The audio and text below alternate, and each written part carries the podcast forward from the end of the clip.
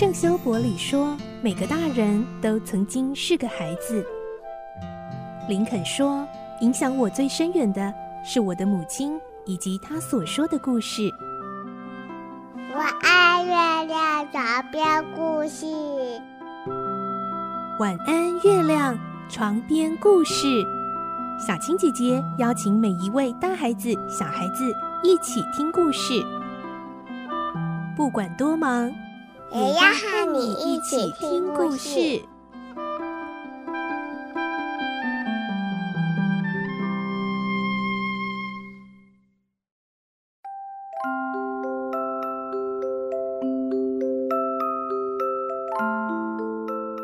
晚安，欢迎你和我们一起听故事。我是小青姐姐，我们继续来听孤雏泪的故事。今天是十八集。上一集我们听到奥利弗本来去树摊要替老绅士把钱付清，结果遇到了南茜跟比尔，被强行带走。今天我们会听到奥利弗被比尔带回了费琴的住处，也就是那个贼窟。而费琴再次看到奥利弗会怎么对待他呢？来听今天的故事。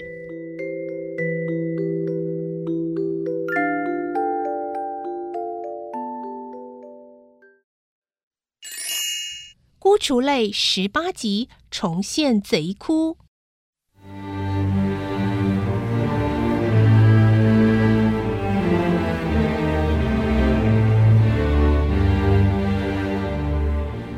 他们在偏僻而污秽的道路上约莫走了半个钟头，最后碧尔停在一家店门口。那店铺的门紧紧关闭着，门上钉着一块木板。上头写着招租的字样，看样子像是挂了好几年了。可以啦，比尔叫着，并小心地四下张望。于是南茜弯下身体，在窗下找到一个像石头的东西，按了几下。奥利弗仿佛听到了铃声，随即他们三人赶到对街的一盏煤气灯下站着。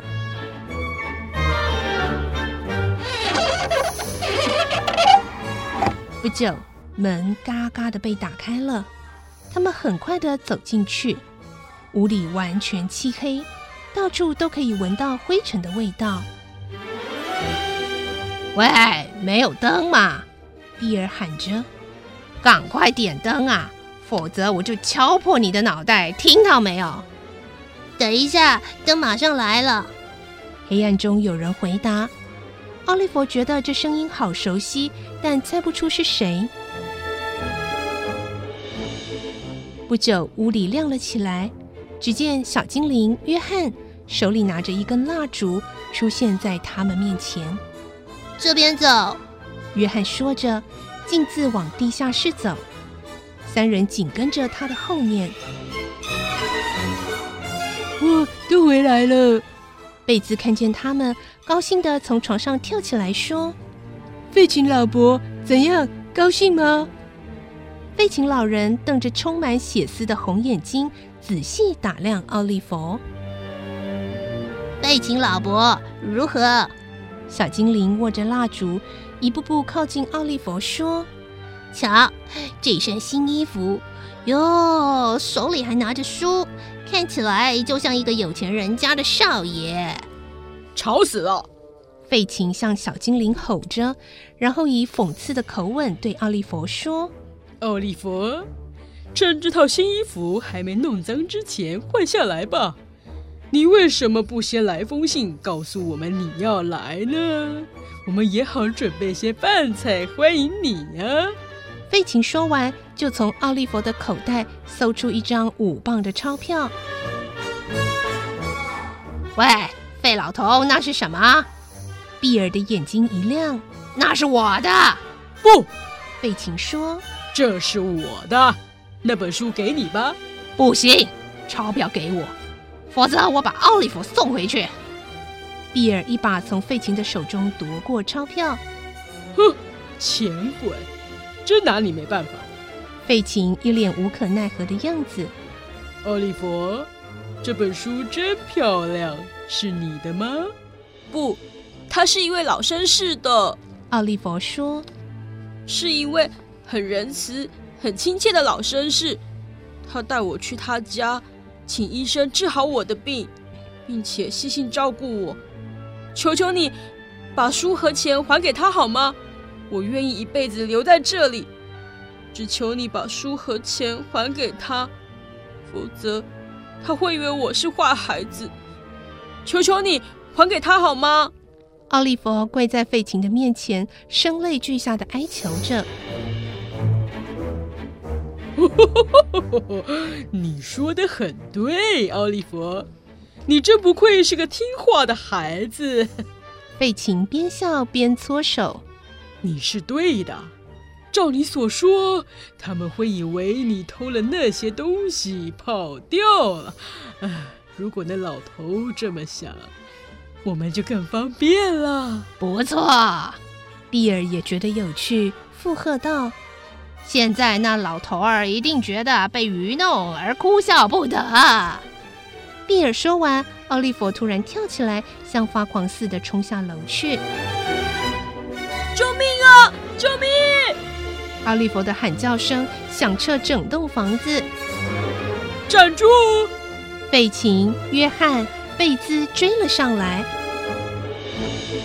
喂！比尔向狗大声喝道。畜生，还不快追！不行，你不能放狗去！南茜叫道，抓住比尔的手。比尔，他会把它撕成碎片的！不要放狗去，求求你！放开手！比尔想甩开南茜，那小子太坏了。比尔，南茜不放手，求求你！讨厌，放手！比尔气得大叫，否则我让你脑袋开花！我不怕。南茜硬是不放手，只要奥利弗安全无事，我死都无所谓。好，比尔喊：“看我怎么对付你！”比尔随即用力把南茜摔到房子的另一个角落。这时，老人和两个孩子已拖着奥利弗回来。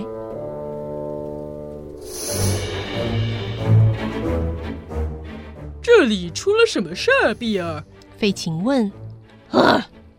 比尔余怒未息，南茜疯了。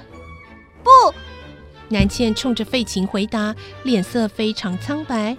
我没发疯。那么，请你安静点。费琴扭曲着脸回道。不。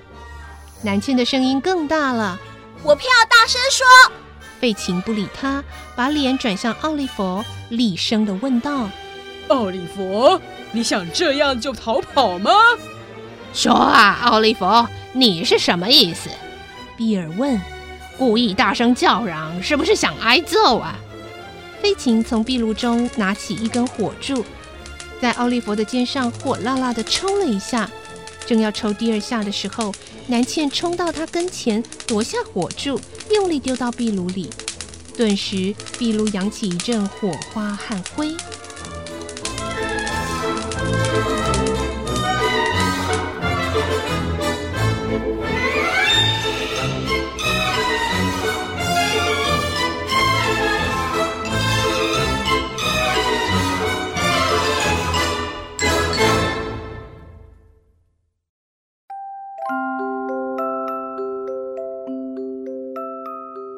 哦，可怜的奥利弗被带回贼窟以后，果然是被非常不人道的对待。但是呢，这时候南茜却出面挺身，要保护奥利弗了。南茜她能够成功的保护奥利弗吗？明天我们再继续来听这个故事喽。我是小青姐姐，晚安，拜拜。小朋友要睡觉了，晚安。